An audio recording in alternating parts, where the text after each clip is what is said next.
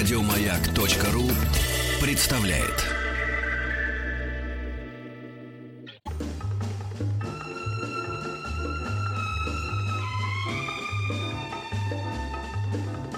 Дышите глубже. С Петром Фадеевым. Ну что, сразу же обратимся Да. к, на- к нашей демисезонной студии Да. в Сокольниках, где, где лучится Вера. да, да. Где, где Верушка в демисезонной обуви, демисезонной одежде. С демисезонным, кстати, настроением, как и вы последние два дня. Очень такое странное состояние, это правда. Но говорят, что к выходным будет чуть ли не плюс 10, так что пар рвет нас на куски явно. Это, это давление, настроение и все остальное. Ну, на самом деле, если будет солнце, будет замечательно, на мой взгляд. А там уж не важно. Да ладно, что переживать, как- все как умрем когда-нибудь, поэтому... Конечно, конечно, друзья. Вот на этой позитивной ноте э, хочется вам сказать, что э, мы, как и вы, очень хотим поехать в Прагу, но мы не поедем. Поедут ведущие утреннего э, эфира. Все благодаря, э, благодаря креативным фото, которые присылаете вы. э, и, собственно, те, кто побеждают, едут вместе с утренними ведущими в Прагу. Нужно сделать э, всего несколько шагов.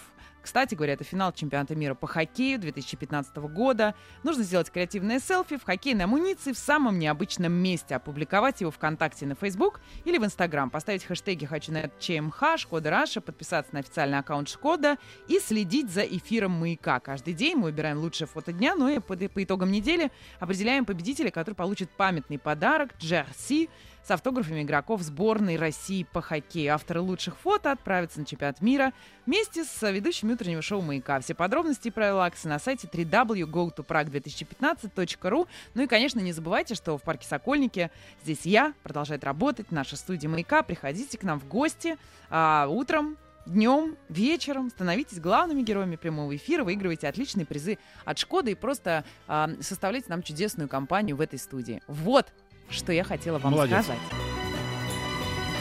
Спутник кинозрителя. Спутник кинозрители, он же Антон Долин, уже в нашей студии, но прежде чем мы перейдем к... Как это называется? Какой кадр?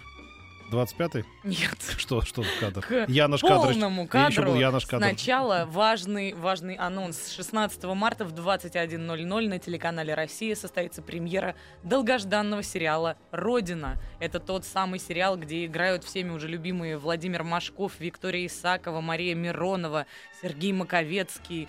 А, И снял все это Павел Лунгин. И, кстати говоря, это первый многосерийный телевизионный фильм, снятый Павлом Лунгиным. Поэтому мы все будем, замерев дыхание, ждать 16 марта. Ну, а как скоротать время до 16 марта и что посмотреть до тех пор, нам сейчас расскажет Антон Долин. Ну что, Антон, я могу, здравствуй. могу Да, здороваться да, теперь привет. официально. Здравствуйте, ребята. Э, ну, я сразу хочу предупредить наших слушателей, что я сейчас дам анонс на э, две недели вперед, на эту на следующую. Э, на следующей неделе просто меня не будет э, по техническим, скажем так, причинам э, в Москве, но дело в том, что недели эта и следующая не то что переполнены премьерами, то есть фильмов выходит, как всегда, довольно много, но вот таких, о которых стоит что-то подробно рассказывать, довольно ограниченное число. То есть я их около пяти насчитал. И сейчас я о них думаю, что спокойно расскажу, а вы себе на две недели вперед э, планы походов в кино составите уже сейчас. Мгм. Ну, э, во-первых, э, уже начиная с предыдущих выходных, правда, это был ограниченный прокат, а с сегодняшнего дня это прокат супер широкий, идет э, новый фильм, не мультфильм многие путают, а именно фильм «Золушка». Новая голливудская «Золушка». Значит, э, я прошу сразу всех, кто э, преисполняется, слышит слово какого-то скепсиса, этот скепсис унять. Э, Потому что фильм, ну, я ненавижу, как бы говорить слова, типа, объективно хороший. Конечно, не объективно, просто он мне понравился. Потому что есть мои коллеги, которые плюются и говорят, что это никуда не годится. Я, ей-богу, считаю, ну, как я, собственно, написал, повторю этот оборот, потому что он очень хорошо выражает то, что я об этом фильме думаю. Э, Это фильм, который может бросить вызов даже советской великой Золушке э, Кашеверовой. Но бросить, бросить вызов не значит в этом состязании обязательно победить, может быть, проиграть. Но во всяком случае, здесь поставлена не менее амбициозная задача. Средствами кинематографа, большого кинематографа, и большого я имею в виду не только э, большой бюджет, но и старающихся артистов, очень серьезного режиссера. Э, похуже здесь дело обстоит с драматургами, не не буду, опять же, э, врать вам.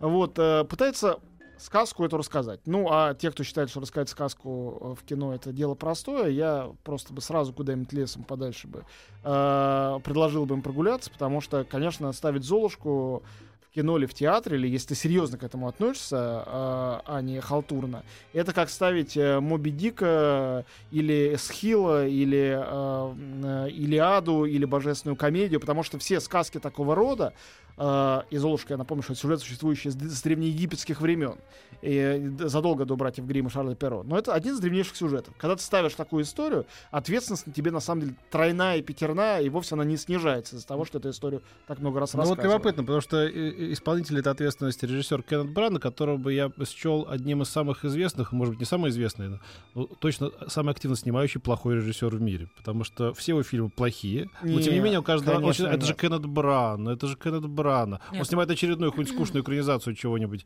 там Шекспира Слушай, или что-нибудь ну, еще. Золушкой нам просто обещали, Нет, что секунду. это будет прям классическая Я, сказка. а, про- Вот я- что-то я такое, за- что за- ты за- вместо Янины Жеймо покажешь ребенку современному не черно-белое что-то из прошлого века, что это он не воспримет, а что-то вот от За старину Кеннета я хочу заступиться. Э, Я не считаю его лучшим режиссером в мире, безусловно. Однако, э, это человек э, очень смелый, который был театральным э, актером с- поначалу, и когда он взял и стал делать э, кино-версии Шекспира, в частности Гамлета, где он сам, еще сам играл главные роли, э, над ним потешались все. Начиная со второго его шекспировского фильма, его начали приглашать на серьезные фестивали. Он в Англии собирал и призы, и деньги. И в Англии, где подобный, несколько зундноватый, э, очень такой скрупулезный стиль котируется, как ты знаешь, весьма высоко, э, к Бране относится очень хорошо. Э, он серьезный, фундаментальный режиссер, он не поверхностный. И Шекспир у него есть неудачный, а есть удачный. Это первое.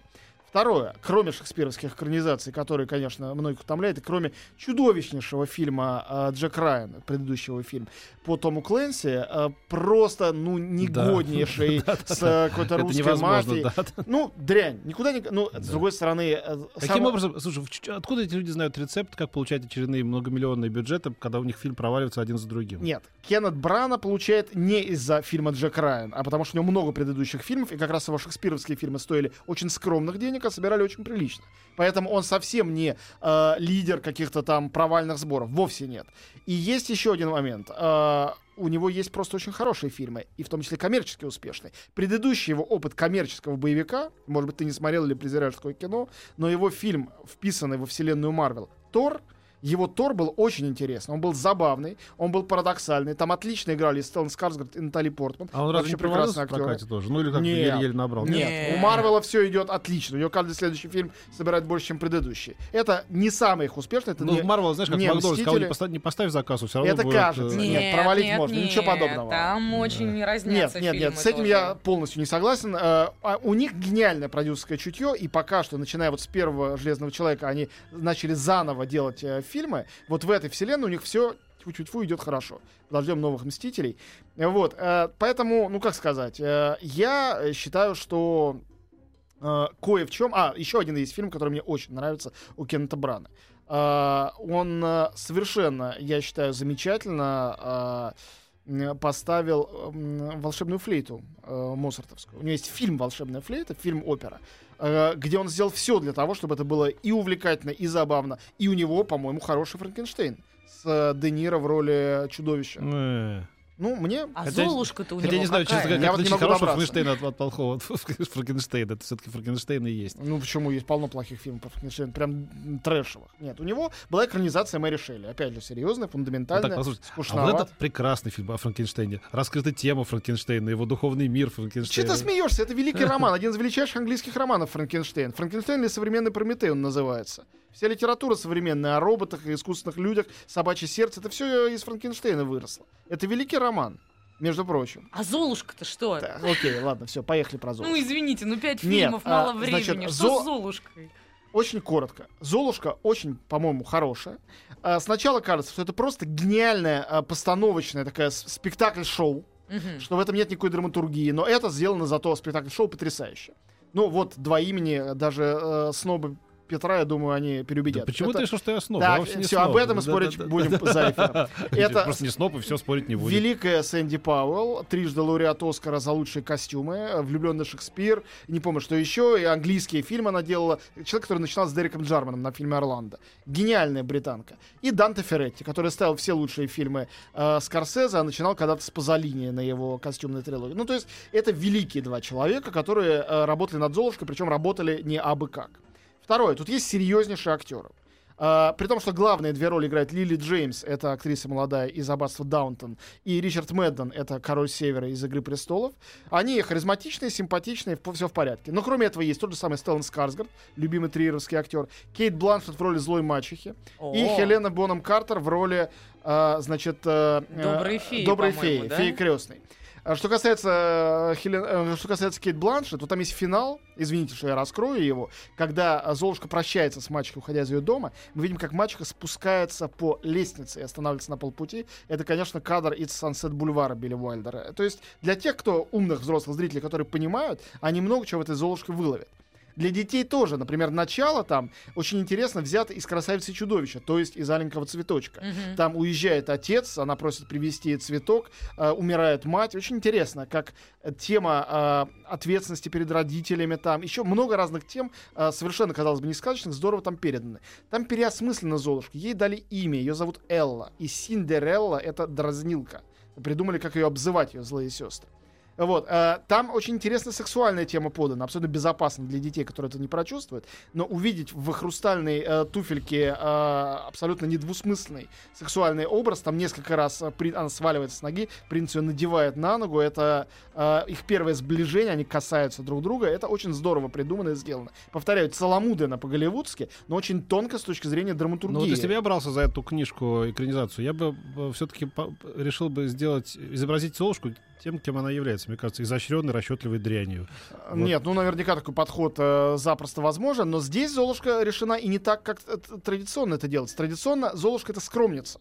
И, конечно, за скромностью всегда можно увидеть лицемерие. Тут она никакая не скромница, и она не собирается прятаться от принца, когда он Мгм. объявляет конкурс, э, э, что все пришли и примерили туфельки. Это мачеха ее скрывает, что, потому что мачеха не хочет конкуренции Помните, для как, своей Понятно. дочери. помните, как в фильме «Красотка», когда там приходит несчастная... Ну, «Красотка» это же Золушка Да, тоже, Джулия да. Робертс и говорит, ну так не бывает в жизни. На что ее подружка преступник говорит, а как же Cinde fucking rella, помнишь? Да, да, да, Cinde fucking rella, именно. Вот, тут э, история Да, да. Золушки — это история человека с чувством внутреннего э, собственного достоинства. Вот что это такое. Это история чувства собственного достоинства, что кто бы ты ни был, э, это ты определяешь кто-то. Это очень американский подход к этой совершенно европейской сказке, впрочем, начавшей, как я сказал, в Египте.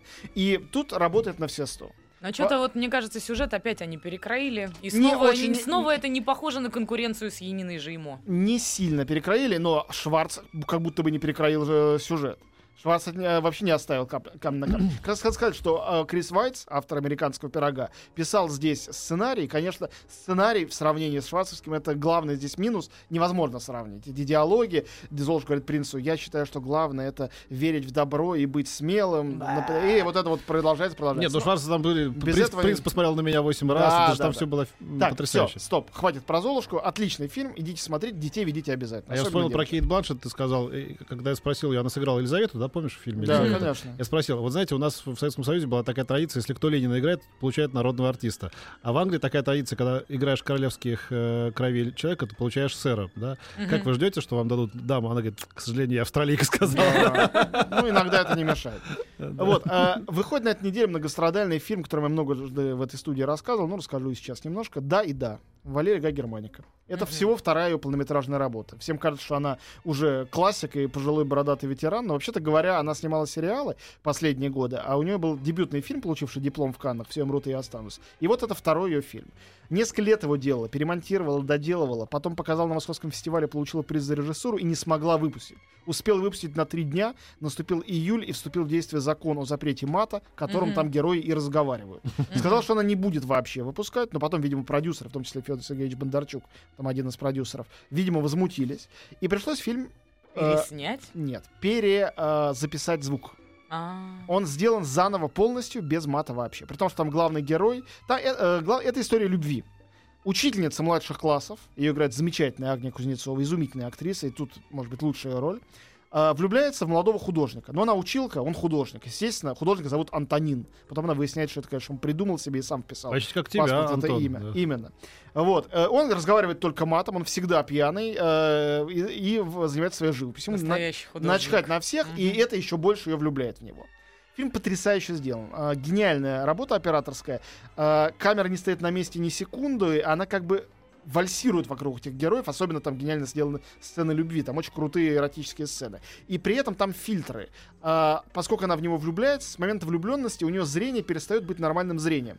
Она видит весь мир то синим, то зеленым, то фиолетовым. Некая цветомузыка, как на провинциальной дискотеке, весь фильм длится. И ты сначала странно моргаешь, потом к этому привыкаешь. Это очень необычно, очень здорово придумано, нахально, да, такой, такой как бы детский прием, очень здорово работает. Слушай, а у нее в паспорте написано Гай Германика или у нее другая фамилия? Э, Германика, по-моему, в Да. пас- в паспорт Да? можешь что Да. угодно вписать, если захочешь, Питер, знаешь. Короче говоря, фильм «Да и да» э, огромное количество людей страшно взбесит и раздражит. Это очень алогичное, дикое, странное кино. Я могу сказать одно. На мой взгляд, фильмы о любви настоящие, которых так мало в последние годы, а в том числе и в России мало, а на Западе я из удачных, кроме великого фильма «Любовь» Ханеки, могу вспомнить разве что «Жизнь Адель» замечательную, но их очень мало. Фильмов о любви очень мало, они очень редки. В 60-е, 70-е годы их было полно. Были плохие, были хорошие, но их все время Подожди, снимали. греческая смоковница, Эммануэль, история о... Почему мало? Прекрасный Нет, фильм. тогда было много. А, тогда да, да. Сейчас Сейчас таких не снимают. уже, нету нет, нет, фильмов о нет, не любви, снимают. нету. Один фонтан Вот, Дарановский. и всё. значит, э, э, и фильм «Да» и «Да», безусловно, это классный фильм о любви, современный, русский, э, странный, не похожий ни на что, в том числе на предыдущие фильмы Германики, поэтому я ему выдаю свой вотум доверия однозначно. Теперь давайте быстро пройдемся по следующей неделе. А, значит, э, на следующей неделе выходит э, э, две, на самом деле, картины, о которых э, имеет смысл сказать. Э, ну, подробно уже не успеем, но хотя бы не подробно. Первый — это новый мультик студии DreamWorks. А В сравнении с студией Pixar, это главные конкуренты среди больших студий, э, голливудских снимающих полнометражные мультфильмы, и мой фаворит это Pixar. DreamWorks «Дом» — это один из не самых удачных их мультфильмов. Тем не менее, поскольку школьные каникулы все, все равно пойдут смотреть, это история симпатичного фиолетового пришельца, заблудился на земле, и девочку встречает, которая помогает ему вернуться домой. поэтому Лила и «Дом». Стич. Угадала? Ну, также инопланетянин Стивена Спилберга, если на то пошло. Ну, А конечно прям же, фиолетовый. Лила- да, и Лила и Стич тоже. Там нет, Стич был синий. А, вот, короче вот, говоря, это очень похоже на очень многое. Это сделано обаятельно, конечно, сверхпрофессионально, иначе они не умеют. И в этом смысле, конечно, молодцы, э, голливудцы, как всегда, знают из кого и каким образом, в смысле зрителей, деньги выкачать. Но если сравнить это с Золушкой, то, конечно, мои симпатии стопроцентно на а, стороне рукотворной, кустарной, где все костюмы шились, а не рисовались на компьютере, где все декорации строились. э, вот Золушка, не могу от Золушки отделаться. Там финал, когда выходят они на балкон, принц э, с Золушкой, они же поженились Мгм. перед народом, и мы видим общий план, там очень много общих планов, такой вертолетный, он отлетает, и мы видим, что этот дворец воображаемый построен, э, двор, где люди собрались, в виде колоннады Святого Петра в Риме. То есть вот эти вот э, колоннады окружает, там толпа народа, это так здорово. А они на том самом балкончике, куда Ну, Папа ну, Римский выходит? Нет, он выходит, кстати, на другой балкон справа. Я был там Мы сам же на еще этом не самом. видели, мы же Вот, еще я не говорю, знаем. на другой. Вот, Мгм. и на следующей неделе главный голливудский фильм, который выходит, э, меня повергший в некоторый ужас, называется, я думаю, вам об- обоим очень понравится название, «Дивергент. Глава 2. Инсургент». Браво! Да, да, да. Вот. Аплодируем. Режиссер э, Роберт Швентке. Есть такой Швентке. Что это такое? Это, э, как много было фильмов, э, которые пошли за Гарри Поттером, и много фильмов, которые пошли за Сумерками, это вот последуж «Голодных игр». «Голодные Мгм. игры», я считаю, очень здравый, хороший проект. Он мне очень нравится. Не все фильмы равномерные, но Дженнифер Лоуренс отличная актриса и правильный пафос. Здесь тоже правильный пафос. Антиутопическое общество будущего через 10 лет от сейчас. Э, система, против которой молодежь пытается бороться. Дивергенты — это люди, которые в кастовую систему, где есть искренние, интеллектуальные, не встраивается, и вот там девушка поднимает бунт. Это вторая часть трилогии. Э, И актеры, и режиссура, и все у меня скрипели зубы от скуки и от непонимания, зачем я все это вообще смотрю. Э, Инсургенты и дивергенты. Вот настолько же обаятельный фильм, насколько обаятельный его заголовок. Я абсорбент. Вот. Да. А вот пришло сообщение Абсорбент мою, будет третья часть, да, в думаю. мою поддержку. Петр, не сдавайтесь, дави гадов. Сам он сноб, непререкаемый при том. Вот оно Бесилово-то. Вот хорошо. люди говорят, люди, Антон, говорят. Это всего лишь один человек из Москвы. Я передаю Антон, не обращай на него э, внимания. свой поклон. Мы встретимся после новостей на маяке с ними. Подождите, у нас после новостей не просто будет выход. Мы А, поговорим ретро, о старых, старых, фильмах, хорошо. о голдах, так сказать. Наконец-то. Спутник кинозрителя. Пардон, муа, что-то такое, все свай, или что-то не помню. Кап- Ну, Антону Кап- лучше знать. Каприз там что-то да, было. Да, да, Как- да. Какой-то капризный ребенок, Да. по-моему, да? Пела Мир- Мирей Матье. Мирей Матье, а Мирей, теперь Мирей. пес- песню исполняет Антон Долин про старые и прекрасные классические фильмы. Начнем с «Гражданина Кейна», да? А, да, гражданин Кейн, а, а, ну, конечно, очень хочется сказать, как считают все кинокритики и историки кино, величайший фильм всех времен и народов. К сожалению, несколько лет назад обновленный опрос по всему миру пальму первенства передал другой картине. Теперь Список считается- Шиндлера? Нет? Настя, это, это может быть еще лет через 300 случится, если человечество до такой степени видоизменится, в чем я не очень Так что, уверен. какой картине? Ты не знаешь об этом? Голов- Нет. Головокружение у Хичкока. Серьезно? Абсолютно. Теперь это величайший фильм. А, Ну, по последнему опросу, который был. Но вообще, конечно, если взять э, все опросы величайших фильмов времен народов, которые проводились за все время, я думаю, что э, если все фильмы вот сопоставить, которые во главе этих опросов были, все равно по совокупности победит гражданин Кейн. И я думаю, что можно совершенно определенно сказать вот что. Лучше это фильм или нет, конечно, вопрос вкуса, взгляда и так далее.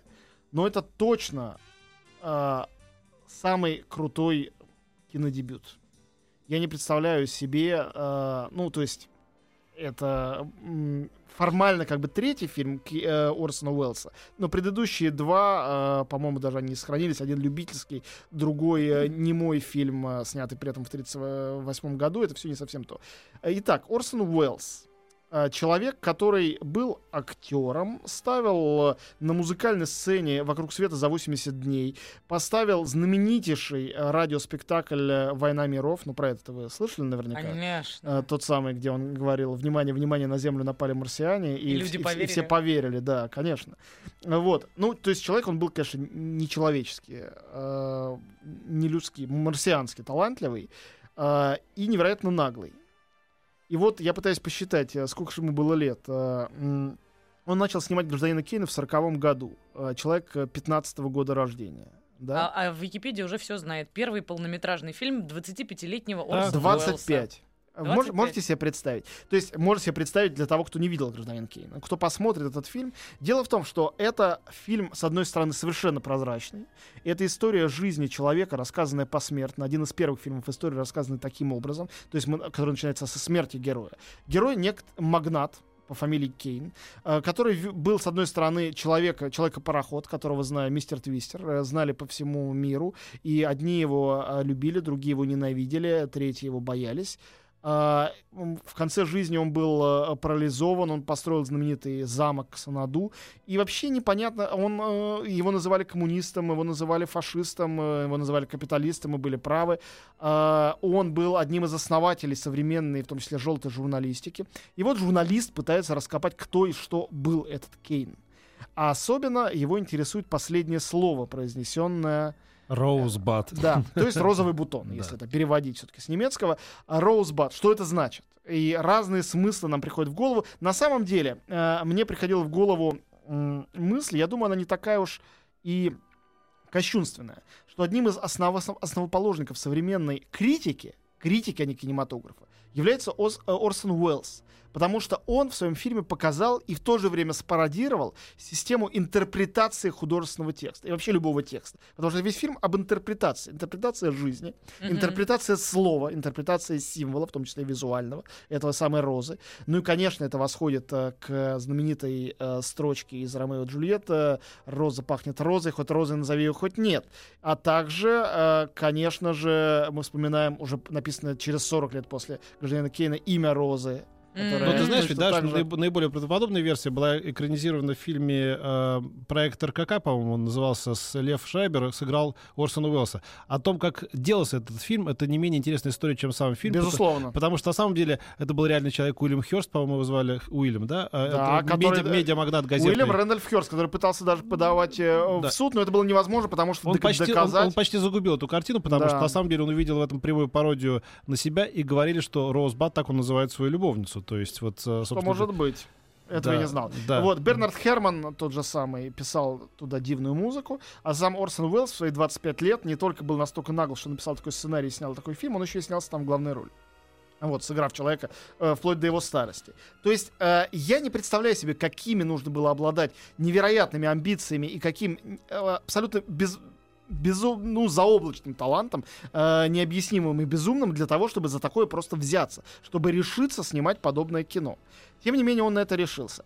А, это фильм совершенно... Я смотрел несколько раз. Он каждый раз э, по-разному, как этот самый Роузбат, распускается. Совершенно по-разному. Где-то он кажется мне невероятно едкой, злобной сатирой на этот мир капитализма, такой идеальный для советского пропагандистского проката. Вот как живут эти чертовы американцы. И сейчас тоже в этом смысле, наверное, прекрасно бы пошел.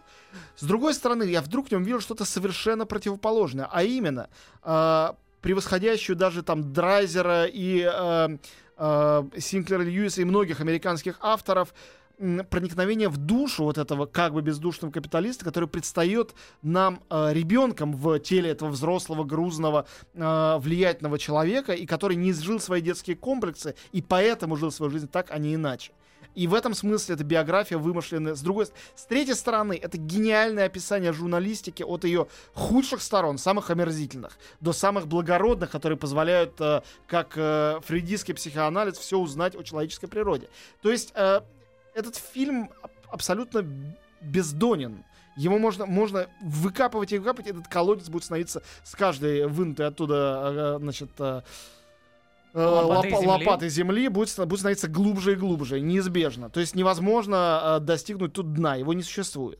Поэтому, если вдруг каким-то образом вы не смотрели фильм «Гражданин Кейн», и вы любите кино, и дальше я отказываюсь ставить э, дефиниции, какое кино, американское кино, старое кино, черно-белое кино, авторское кино, индустриальное кино, неважно. Если вы любите кино, то вот сам дух кинематографа живет в этой картине. Да, это такая азбука, э, забавная история с ним, с этим фильмом. Каждый раз, когда ты еще его не видел, ты думаешь, ну, конечно, самый великий фильм. Ну, конечно, это, это прошло столько лет, лю- люди могли заблуждаться. Ты сади- 41 ты, год. Ты садишься с сильнейшим скепсисом, потому что думаешь, ну, что, что, давай так снисходительно посмотрим на старичков. И тебя так по башке накрывает, что, мама дорогая, на самом деле, это, это величайшее кино, безусловно. И еще одно свойство гения. Я когда-то понял его, когда а, был а, в ну, Милане, смотрел на а, «Тайную вечерю» а, Леонардо.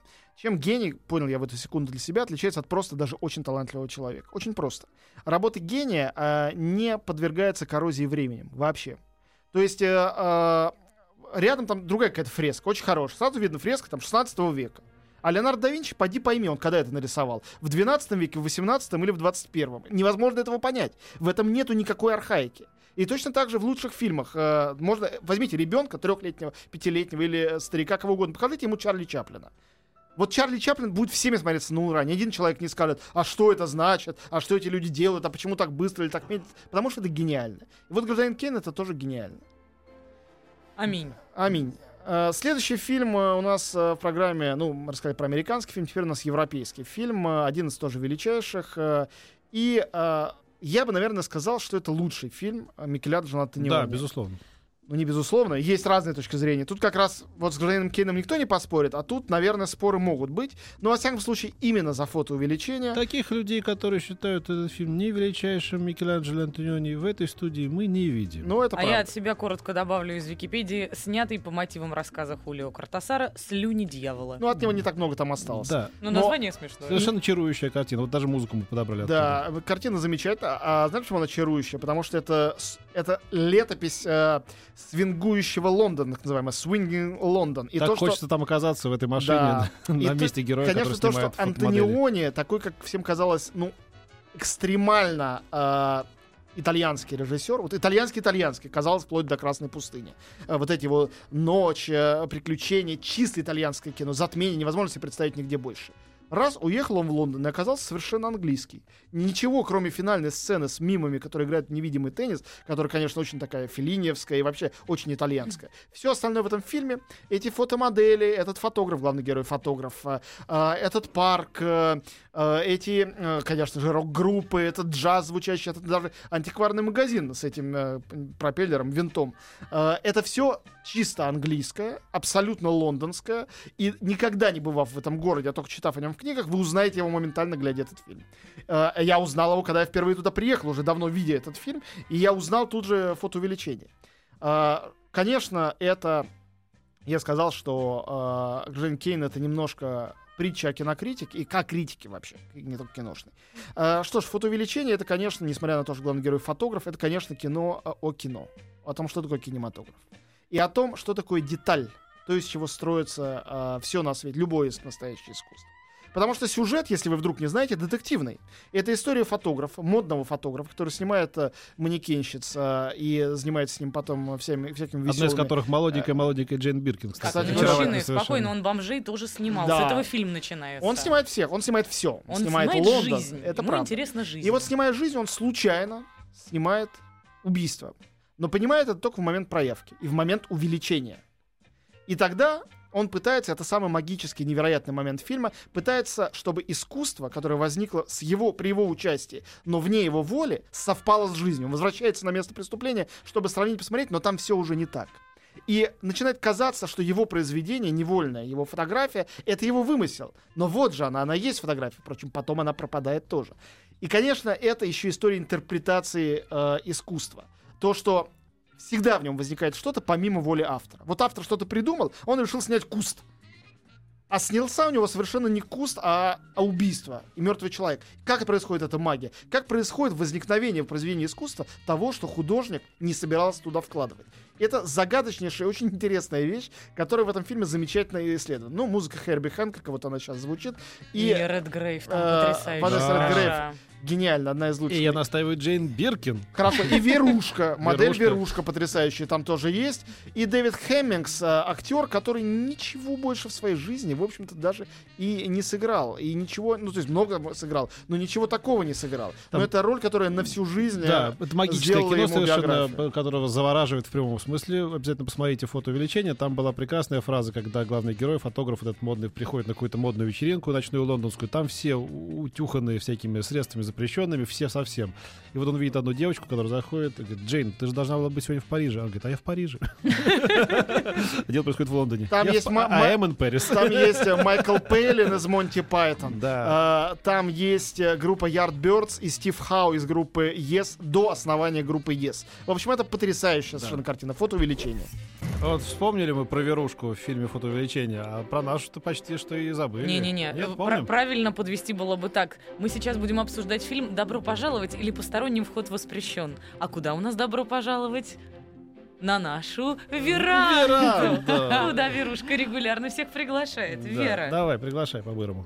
Слушайте, Вер- Верушка, во-первых, она чудесная. Я вообще, я выхватываю из телепространства все возможные фильмы с ней, все возможные встречи с Дали, все А ты смотрела фильм, э, артефакты. Фильм документальный про нее. Он очень был интересный. Да, Вот, а конечно, все- а все конечно, судьбе. ребята, конечно. Он еще в таком, как это называется, в стиле снят.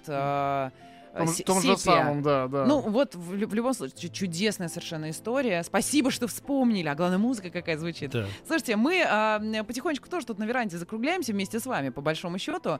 А, хотела сказать только одно. Мы тут, пока вы болтали уже о стареньких фильмах, посмотрели трейлер к «Золушке». Уж извините, что я к началу вашей Мгм. программы возвращаюсь. Чудесный совершенно. Слушайте, вот мы решили всей верандой м, в самые ближайшие дни сходить э, посмотреть «Золушку». Вот вам, пожалуйста. Возьмите Нам меня с собой. Правильно, пойдем, правильно. Я вас давайте. одобряю. Спасибо Давайте большое, все. спасибо тебе. А спасибо. тем Спасибо временем мы Спасибо, отправляемся в пионерский лагерь Орленок. Да. Мой, кстати, первый работодатель. И именно там снима- происходили съемки фильма «Добро пожаловать» или «Посторонним вход воспрещен» Товарищу Дынину. Да. А Костиночкин в лагере, а Костиночкин кино смотрит. Эх, Митрофанова, такого дяди племянница, а Вавилоны на голове да, да, да, строишь. да, да. Ну что, разобрали на цитаты? А, ну, что сказать про фильм «Добро пожаловать» или «Посторонний вход воспрещен». Он гениален. А, в нем гениально даже уже его название, в кото- в котором а, а, вся суть Советского Союза, а, ск- ну, как бы можно ничего не добавлять. Когнитивный диссонанс. А в то же время это консонанс. А, Потому что а, он Блин, звучал... заканчивайте, ребят. Он звучал... Ну, как Нет, нет, Антон, давай еще поговорим. Я хочу сказать, что э, это такое противоречие, которое никому в Советском Союзе не казалось противоречием. Потому что наличие на одних и тех же воротах, я уверен, что оттуда и взялся это, э, у гениального сценариста э, Симона Лунгина этот заголовок, увидеть где-то надпись «Добро пожаловать», разумеется, впаянную навсегда, и рядом табличечку «Посторонний вход воспрещен», никого это не удивило бы, это не казалось странным, это казалось совершенно нормальным.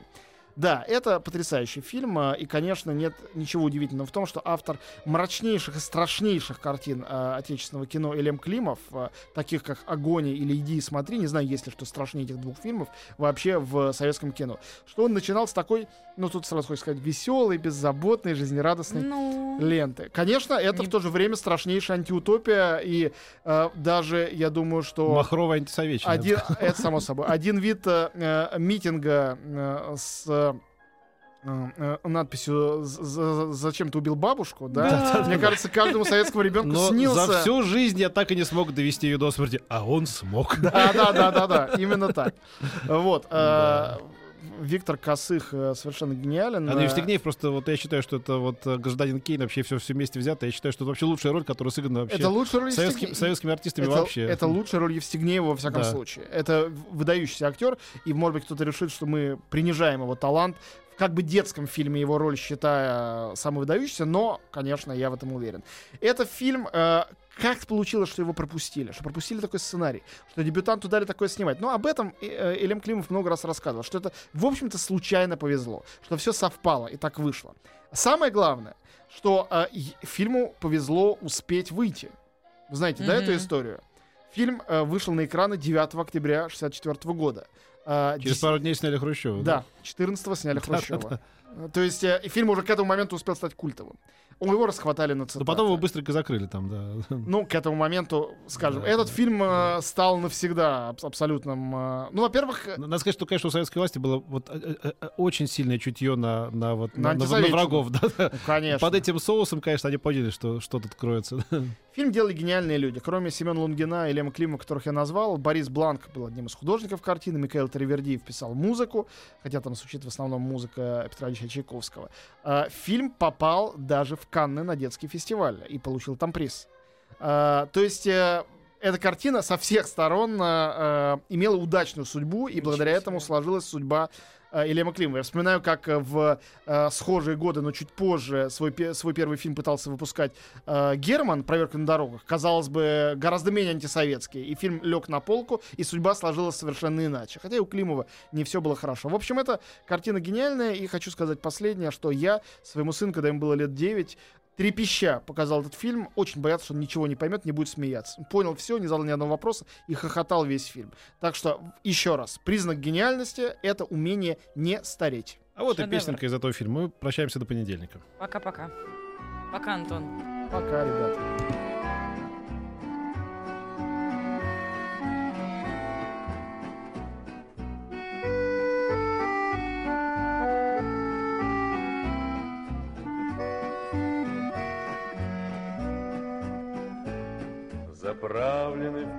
В планшеты космические карты, И штурман уточняет в последний раз маршрут. Давайте-ка, ребята, споемте перед стартом, У нас еще в запасе 14 минут. Я верю, друзья, караваны ракет Помчат нас вперед от звезды до звезды На пыльных тропинках далеких планет Останутся наши следы. На пыльных тропинках далеких планет Останутся наши следы. Когда-нибудь с годами Припомним мы с друзьями Как по дорогам звездным Вели мы первый путь Как первыми сумели Достичь заветной цели И на родную землю Со стороны взглянуть Я верю, друзья Караваны ракет Помчат нас вперед От звезды до звезды на пыльных тропинках далеких планет Останутся наши следы. На пыльных тропинках далеких планет Останутся наши следы. Давно нас ожидают далекие планеты, Холодные планеты, безмолвные поля. Но ни одна планета не ждет нас так, как эта Планета дорогая по имени Земля. Я верю, друзья, караваны ракет Помчат нас вперед от звезды до звезды На пыльных тропинках далеких планет Останутся наши следы. На пыльных тропинках далеких планет Останутся наши следы.